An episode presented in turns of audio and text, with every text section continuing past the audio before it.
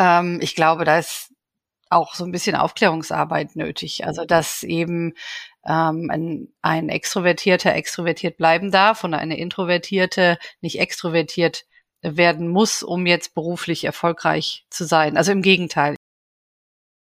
Hallo, ich freue mich, dass wir die nächsten Minuten miteinander verbringen und möchte Birgit Kersten Regenstein vorstellen, studierte Politikwissenschaftlerin oh. und mit ihrem Unternehmen unterwegs mit den Schwerpunkten Leadership, Resilienz und Konflikte als Coach und Trainerin.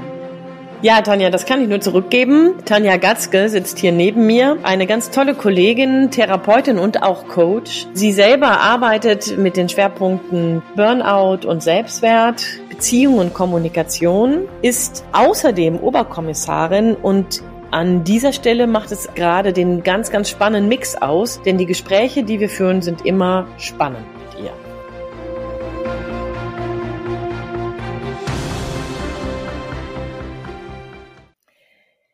Du, Tanja, mal ja. so ganz ehrlich, Hand aufs Herz, ne? Ja. Wenn ich dich jetzt beruflich treffe, mhm. ja, von, von Therapeutin zu Coach und vom Coach zu Coach, von Kommissarin zu Trainerin, von, ne, von Trainerin zu Trainerin. Also, ähm, wenn ich dich jetzt hier so ganz beruflich mal treffe und wir die ganze Zeit miteinander quatschen, ich dich dann irgendwann mal auf einer mega coolen Party treffen würde, würde ich dich dann wiedererkennen?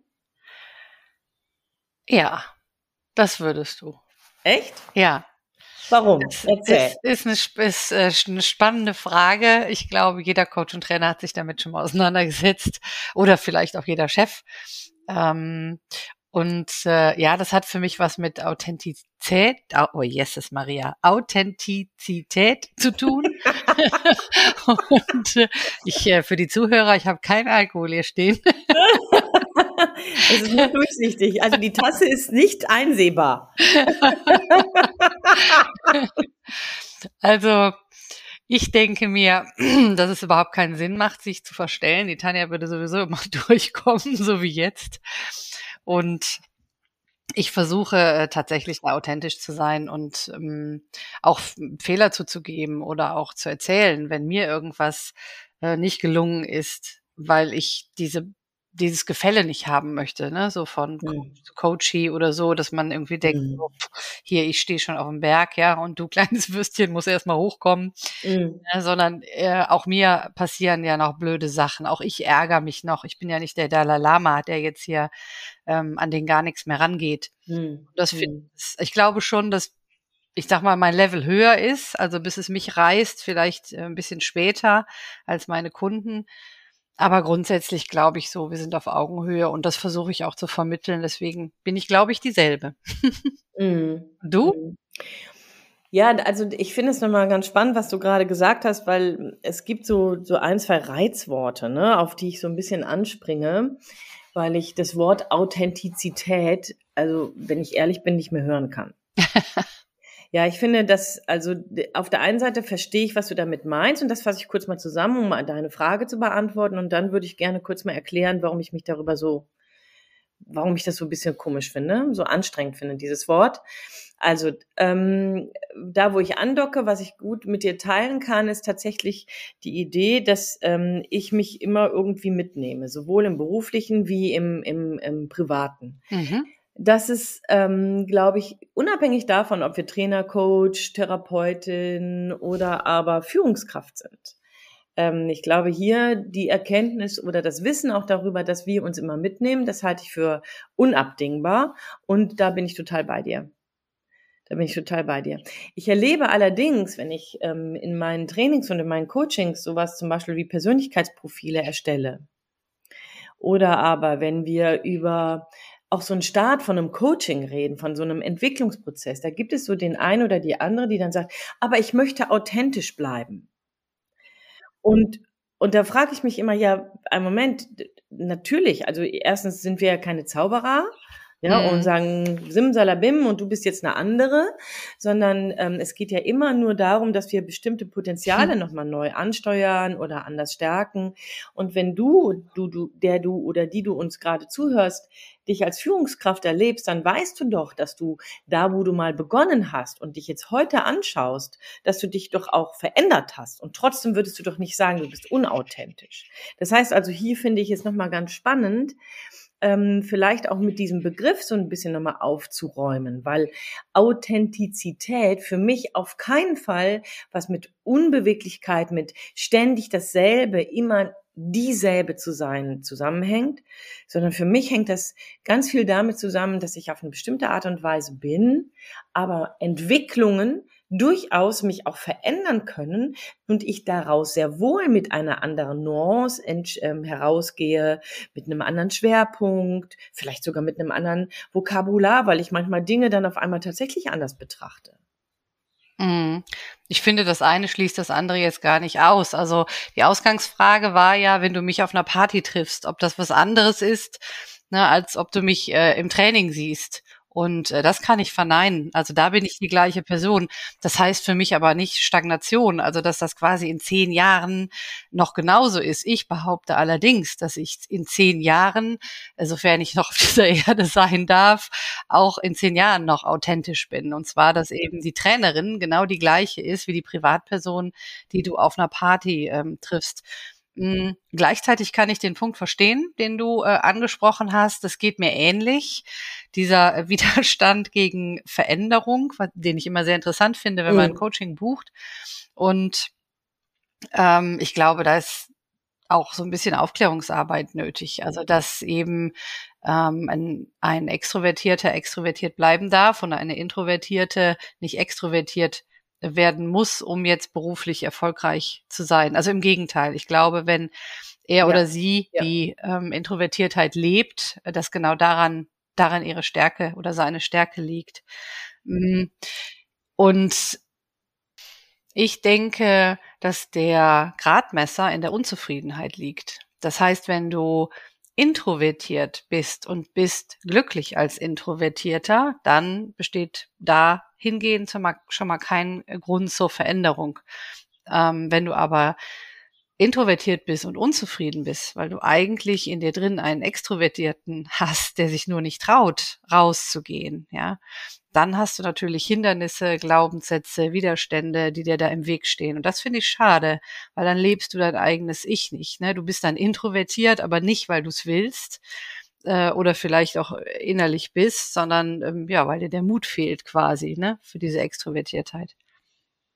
Ja, das erlebe ich tatsächlich auch, dass so der eine oder die andere Führungsverantwortliche ähm, den Eindruck hat, ähm, in ihrem Job, in ihrer Arbeit mit Mitarbeitenden, in ihrer Position als Teamleitung, ähm, Abteilungsleitung oder Geschäftsführung irgendwie versucht, eine bestimmte Rolle zu spielen. Und da, wo sie normalerweise ganz luffig, flapsig, vielleicht witzig und irgendwie selbstironisch daherkommt, wenn ich die kennenlerne, erzählt sie aber, dass sie nein, nein, das macht, also nein, wenn ich im Meeting bin, mache ich sowas nicht. Oder aber nein, also äh, meine Mitarbeiter dürfen davon mhm. nichts erfahren. Oder aber so sollen die mich nicht kennenlernen. Und hier finde ich, also hier ich kann verstehen, was du sagst mit der Unzufriedenheit, dass die mich ja dann auch treibt, etwas ähm, entwickeln zu wollen und etwas irgendwie an Veränderungen anstoßen ja. zu wollen. Und zeitgleich glaube ich aber auch, dass es an vielen Stellen so starke Glaubenssätze gibt, dass da gar keine Unzufriedenheit entstehen kann ähm, weil hier das, der, der Zugang zu der eigenen Befindlichkeit auf einmal verbaut ist, weil der Glaubenssatz der ist, als Führungskraft muss ich so oder so oder so sein, aber ich darf nicht zum Beispiel ähm, auf eine bestimmte Art und Weise Konkurrenz sein im Sinne von, ich bin heute traurig, weil tatsächlich am Wochenende ich erfahren habe, dass mein Vater schwächer hm. geworden ist. Oder aber ähm, mir fällt diese dieses Thema ungemein schwer, weil das ganz dicht was mit dem zu tun hat, was ich immer schon irgendwie abgelehnt habe oder keine Ahnung. Ne? Also ähm, und das finde ich eine ganz spannende Sache, ähm, hier darüber auch nochmal nachzudenken, wenn wir, so wie wir diese Episode nennen, ne, ähm, Führungskraft und Privatmensch, wie viel Person darf ich sein, wenn wir hier nochmal genauer gucken, was bedeutet das denn, wenn ich dann authentisch bin? Oder nicht mhm. authentisch bin. Ja, ähm, ja. Die Frage, also ich glaube, das betrifft nicht nur Führungspersönlichkeiten. Ne? Das ist ja äh, grundsätzlich, ich sag mal, kann ich Gefühle. Und ich kann mir mhm, tatsächlich ja. wenig vorstellen, dass jemand, der sich das auf der Arbeit verkneift, dass der das zu Hause kann. Wie siehst du das? Das war gerade so mein spontaner Gedanke, dass ich glaube, wenn ich auf der Arbeit nicht darüber reden kann, also sicherlich haben wir alle einen besten Freund oder Freundin, wo man das vielleicht auch mal anklingen lassen kann, aber ich glaube äh, tatsächlich, wenn ich das auf der Arbeit nicht kann, dann ähm, kann ich das auch nicht richtig im Privatleben. Ich würde sagen, das ist so übergreifend. Also ich glaube tatsächlich, dass das auch so ist. Aber in den Köpfen scheint das eine Trennung zu sein. Also ähm, jetzt ist es so, dass ich mit den Menschen ja meistens im beruflichen Kontext zu tun habe und nicht im privaten. Aus diesem Grunde kann ich sie ja dann auch nur mit dem auch, ich kann sie ja auch nur sehen mit dem, was ich da gerade beobachte. Ne? So, und wenn sie dann sagen, dass sie privat anders sind, dann kann ich mir das mal beschreiben lassen. Und da gibt es vielleicht Nuancen, die ein bisschen freier sind oder ein bisschen ähm, sensibler sind oder so. Aber im letzten, glaube ich, wer nicht richtig empathisch im Beruf sein kann oder möchte oder sich so lange eingeredet hat, dass er das nicht sein hm. darf, ja, der wird es auch wahrscheinlich im Privaten nicht ja. wirklich können. Da bin ich, da bin ich. Das glaube ich auch, weil es gibt ja auch viele, also gerade so vermeidende Persönlichkeiten, da sind ähm, Gefühle ja Schwäche. Und das ja. ist ja dann, äh, das ist ja dann eine Aussage, ne, die auch nicht nur im, im beruflichen gilt. Ne? Wobei ich auch kein Fan davon bin, so jedem seine Gefühle aufs Tablett zu legen. Also ne, ich denke, es ist so ein gewisser Selbstschutz. Äh, wem erzähle ich was oder wo zeige ich mich wie? Äh, Finde ich auch nicht verkehrt. Ne? Also dass man da schon so auf sich aufpasst. Ja, genau. Also es geht sicherlich so um so eine Tiefendimension. Ne? Also wie viel ähm, lasse ich dann zu? Aber ich finde, es ist genau, es geht eben mehr auch darum, dass es nicht nur die Oberfläche ist. Ich ähm, stelle mir das so vor, wie wie so, also ich habe ja Enkel, ne, und wenn ich mit denen spiele, gibt es so Türme, die man baut, ne? Da ist die unterste Plattform größer als die Scheibe, die ich dann da oben drauf lege. Und dann wird die immer kleiner, immer kleiner, immer kleiner, bis man dann so einen Turm hat. Ähm, und ganz oben diese, diese kleinste Form wird dann vielleicht noch gekrönt mit einem Kopf oder so, keine Ahnung. Ne? So.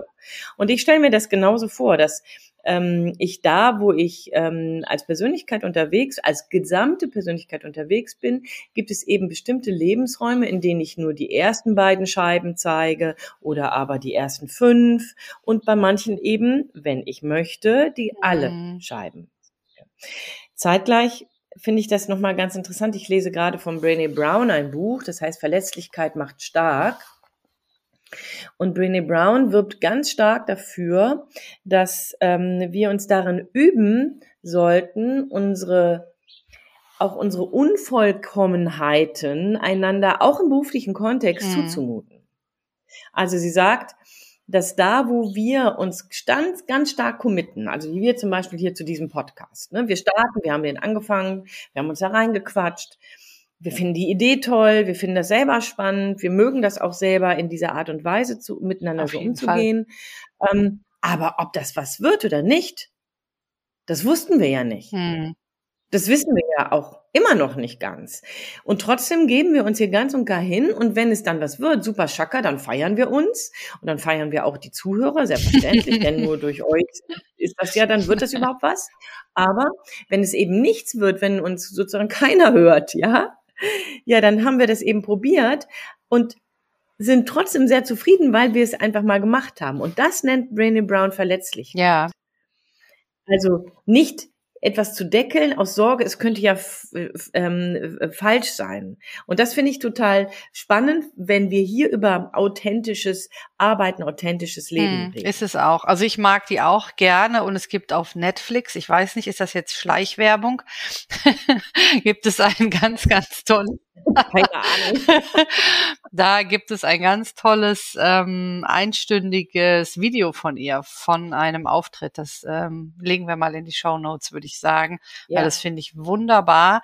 Äh, auf YouTube gibt es auch eins. Das ist, ein, das ist von ihr, einem ihrer Auftritte. Das ist etwas kleiner. Das hat nur 10, 20 Minuten.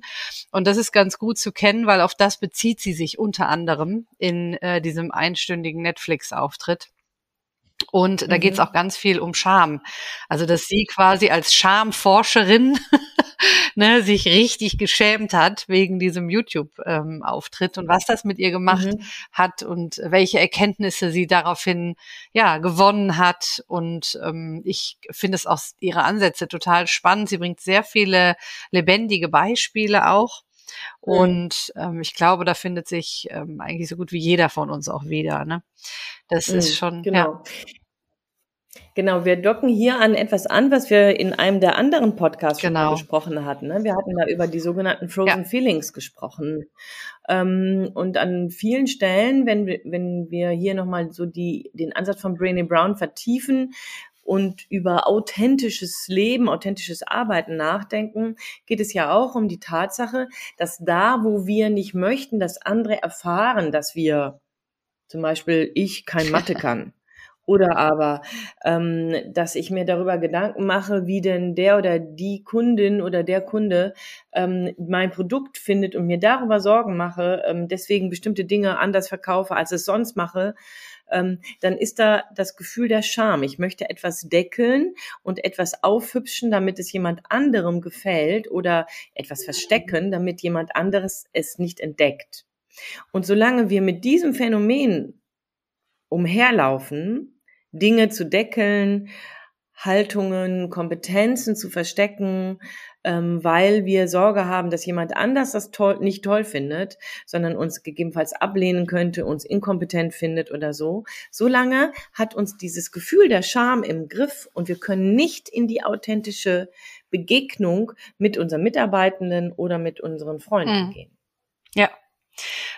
Also ich würde da nur eine einzige Ausnahme machen und das ist, wenn es um äh, Führungsverantwortung geht, ähm, im Hinblick auf ähm, vielleicht Sorgen oder Probleme, dass das auch sowas von Abschirmung hat. Also dass ich, äh, also wenn ich jetzt als Chef äh, unsicher werde, ja, und würde da meine Unsicherheit kundtun, ja, dann würden meine Mitarbeiter vielleicht unsicher oder sehr wahrscheinlich auch.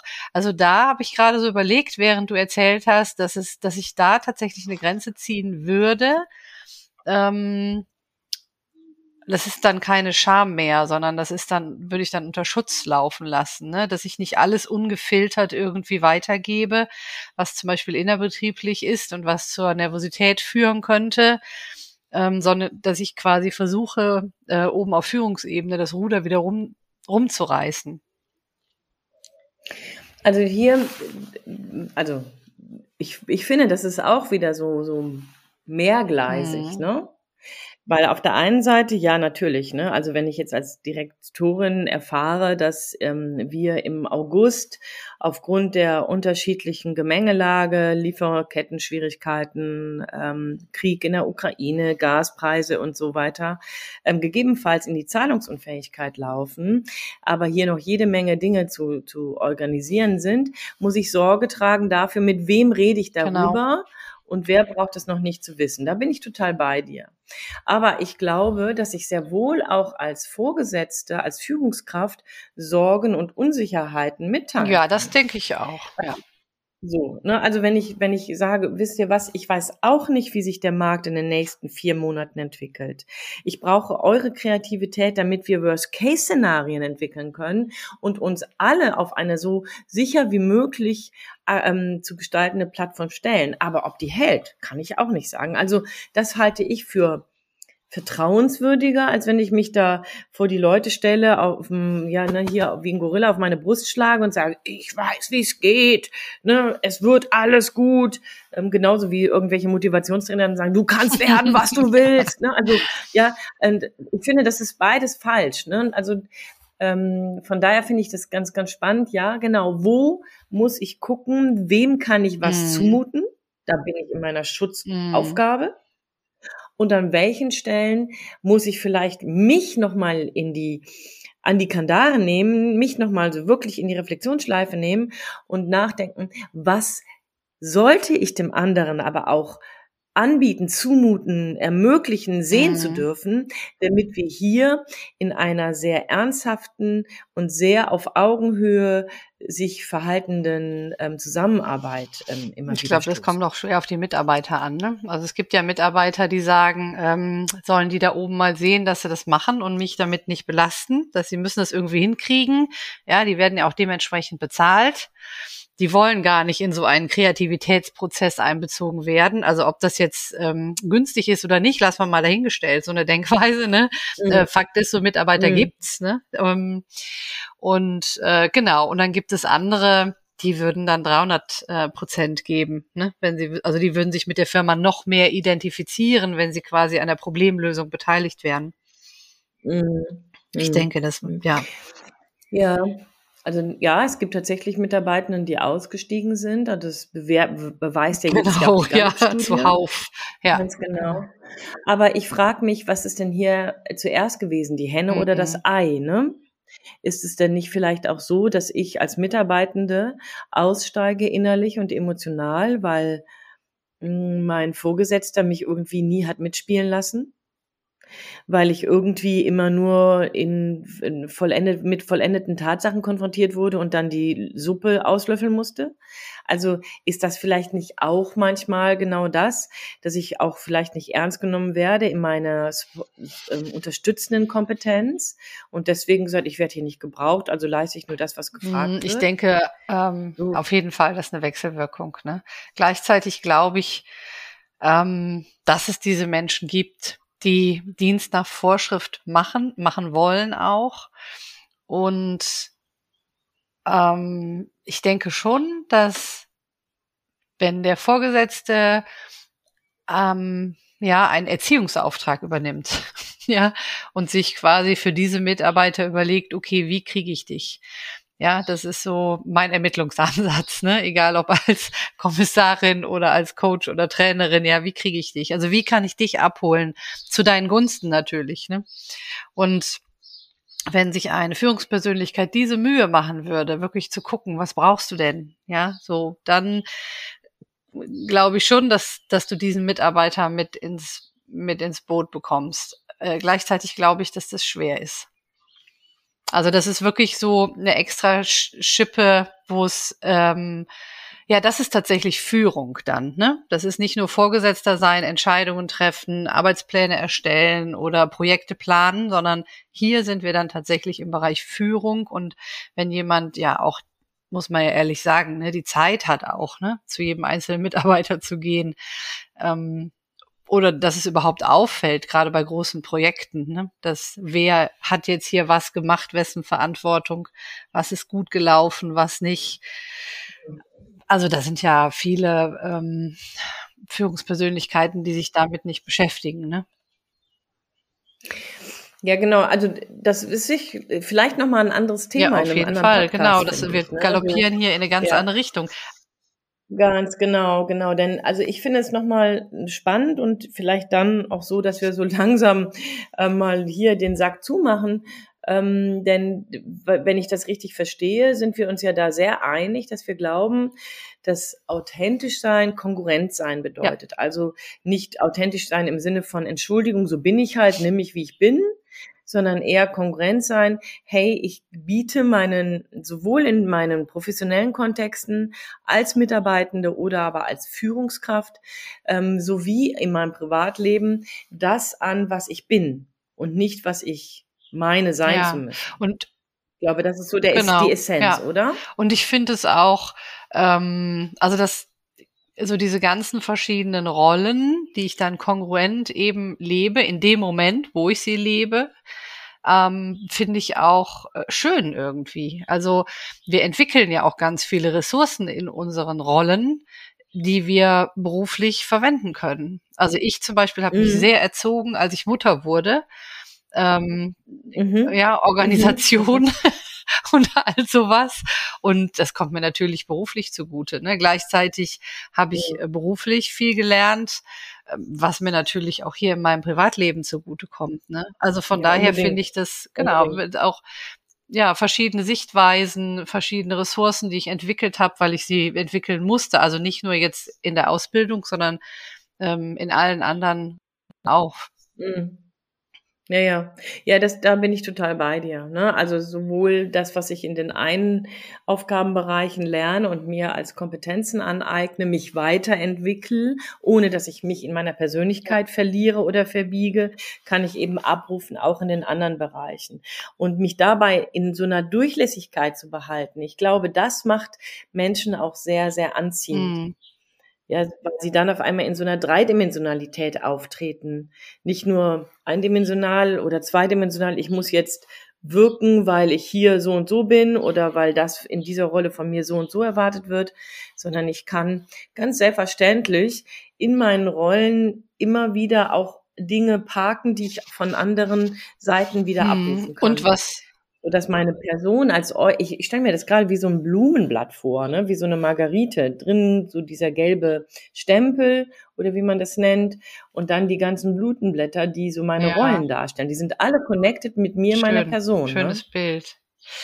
Was mir gerade noch eingefallen ist, da haben wir eigentlich so noch gar nicht drüber gesprochen, aber das müssen wir dann auch noch mal auslagern ähm, fände ich ganz interessant zu gucken. Wir haben die ganze Zeit immer nur so von äh, Führungspersönlichkeiten und ihren Mitarbeitern gesprochen.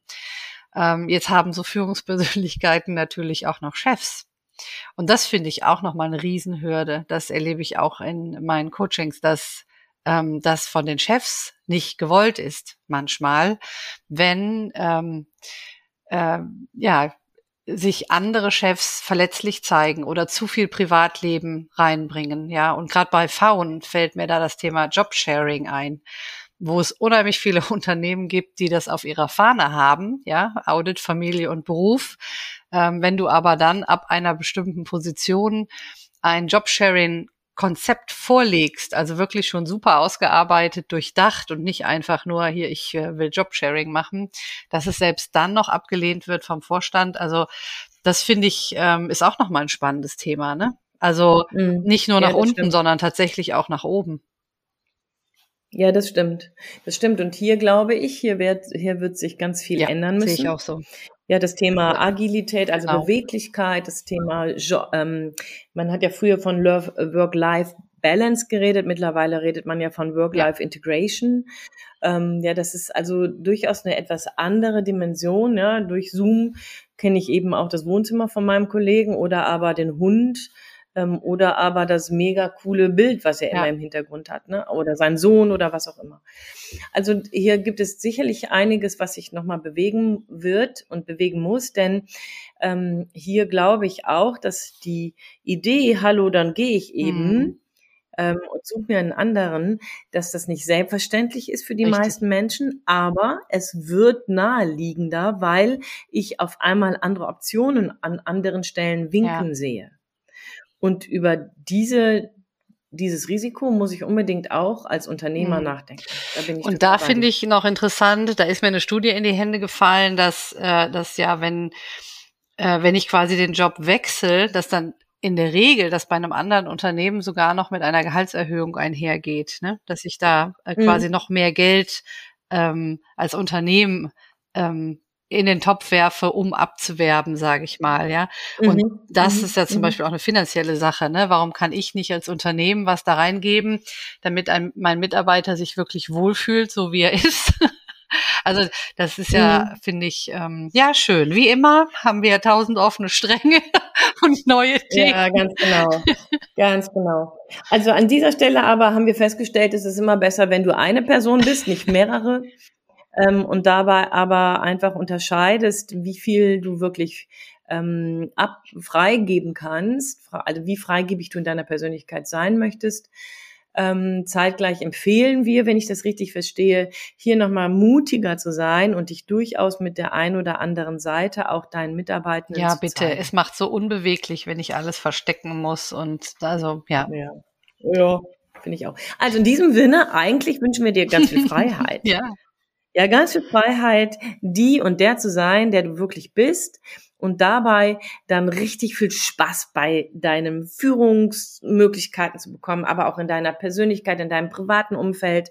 Wir wünschen dir, dass du in deiner Kongruenz merkst, wie attraktiv ja, du bist. Ja, und vor allen Dingen guck mal wieder, wo dein Abenteuergeist liegt. Ne? Sich so weiterzuentwickeln braucht Mut.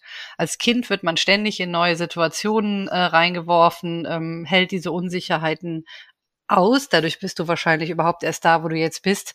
Und von daher guck mal, ob du in diese Energie, diese Aufbruchsstimmung äh, mit dem Mut nicht noch mal ein bisschen reingehen kannst.